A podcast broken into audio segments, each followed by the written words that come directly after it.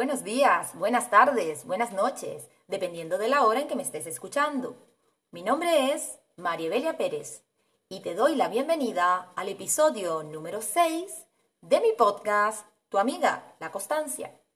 El programa en el que semanalmente te doy consejos, recomendaciones, sugerencias para lograr lo que hasta ahora no has sido capaz de lograr, por no haberte hecho amigo o amiga de una señora muy importante que se llama Doña Constancia, que es la madre de nuestros hábitos.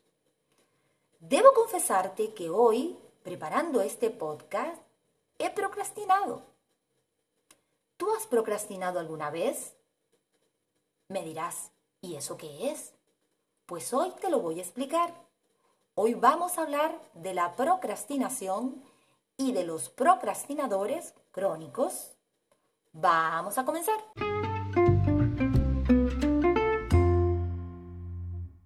Procrastinar significa aplazar de forma consciente las tareas, decisiones, responsabilidades que no nos gustan y sustituirlas por otras que nos resultan mucho más gratificantes, pero que son mucho menos importantes. En definitiva, la persona procrastinadora hace un montón de cosas, pero no hace lo que tiene que hacer. Procrastinar no conduce a nada bueno, ya que al principio te libras de hacer tareas que no te gustan, pero después te viene ese sentimiento de culpa, de ansiedad, pánico y estrés por no haber hecho lo que tenías que hacer. Si te has marcado fechas límites o tú te has marcado fechas límites para realizar la tarea, lo vas dejando, lo vas dejando y a última hora no tienes nada hecho y tienes que correr, correr y terminas agotado. ¿Te ha pasado esto? Pero mucho peor aún es cuando la tarea que tienes que hacer no tiene fecha límite, ya que entonces vas postergando, postergando y postergando lo que tienes que hacer o la decisión que tienes que tomar y nunca la realizas y así se te va la vida. En muchos casos, el procrastinador crónico se percibe como una víctima.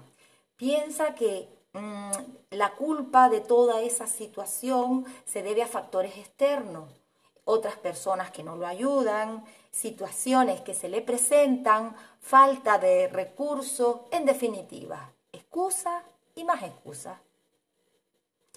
Que nadie se engañe el 90% de nosotros procrastinamos alguna, en alguna actividad. Y el que me diga lo contrario, que tire la primera piedra. Este no es el problema. Realmente se convierte en un problema cuando eres una persona procrastinadora crónica. Es decir, aquella persona que con mucha frecuencia va posponiendo las tareas importantes que tiene que hacer y la sustituye por otras más sencillas para justificarse. Por ejemplo, ¿te ha pasado que eh, pones el trabajo que tienes que hacer fuera del alcance de tu vista para que no te recuerde que estás perdiendo el tiempo y entonces te dedicas a hacer una cosa, otra y otra y no te dedicas a ella? ¿O mm, que tienes que hacer un informe que es muy importante pero sientes que no estás inspirado y mm, entonces decides mejor revisar el correo electrónico, em, revisar el Instagram, en fin, revisar una cosa, otra, y cuando te das cuenta, ya se te ha pasado un montón de tiempo, entonces decides dejar la tarea para mañana, para ver si mañana eh, tienes más, más idea, más frescura, más creatividad. ¿Te ha pasado eso? Pues estas y muchas otras situaciones son propias de personas procrastinadoras. Hoy en día se considera que el 20% de la población le afecta esta conducta. Esto es debido cada vez más a la gratificación inmediata que generan muchísimas actividades, que hacen que dejes lo que tienes realmente importante que hacer y te dediques a hacer otras cosas donde obtienes una gratificación al instante. Entonces, si nos preguntamos, ¿a qué se debe este comportamiento procrastinador? Pues la respuesta más obvia es que se debe a la adicción a la gratificación inmediata que tenemos todas las personas. Es decir, nos encanta lo fácil, lo instantáneo, la recompensa rápida. Todos somos así. Lo que sucede es que hay algunos que lo manejan mejor que otros y no se dejan llevar por la gratificación rápida, por la, gratificación inmediata. Para los procrastinadores crónicos, esta situación de tener que decidir, por un lado, la recompensa inmediata y por el otro, la recompensa a largo plazo, hace que en los momentos de debilidad siempre gane lo fácil, es decir, la recompensa al instante. Lo peor es que cada vez que haces esto, le estás enseñando a tu cerebro que si evita la tarea, va a tener más satisfacción inmediata. Así se refuerza este comportamiento procrastinador. Y en la medida en que lo repite una, otra y otra vez, se convierte en un hábito negativo. También es importante que sepas que cada vez que hacemos algo que nos gusta, por ejemplo, conectarnos a Internet, nuestro cuerpo libera pequeñas cantidades de dopamina. La dopamina es esa hormona que nos hace sentir placer.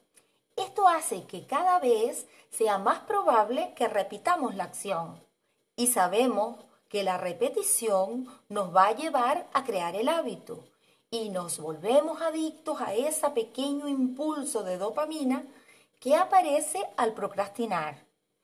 Y al repetirlo una, otra vez, con más frecuencia, nos convertiremos en procrastinadores crónicos.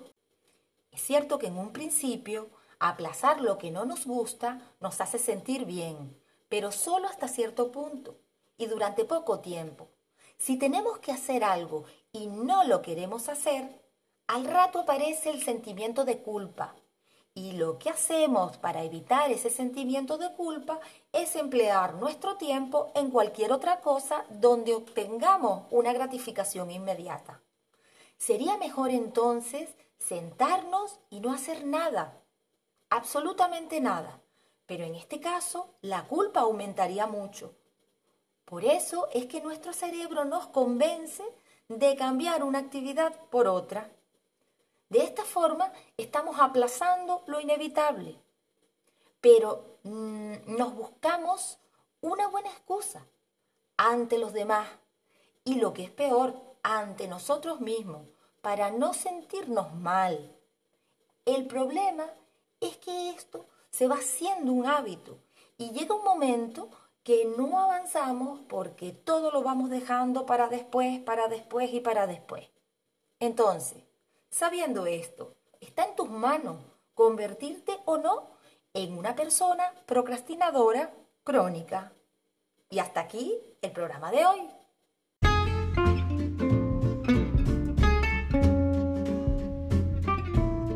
Y recuerda siempre que hacerte amigo o amiga de la constancia es el primer paso que tienes que dar hoy y repetirlo a diario. Sí puedo, sí soy capaz de ser constante, ahora y siempre. Y hasta aquí este podcast. Muchísimas gracias por permitir expresarme. Gracias por escucharme y darme la oportunidad de llegar a tu mente y a tu corazón. Te espero la próxima semana en otro episodio más. También recuerda que puedes seguirme en mi Instagram como tu amiga la constancia así como escucharme en tu aplicación favorita de podcast o en mi canal de YouTube. Adiós, hasta la semana que viene.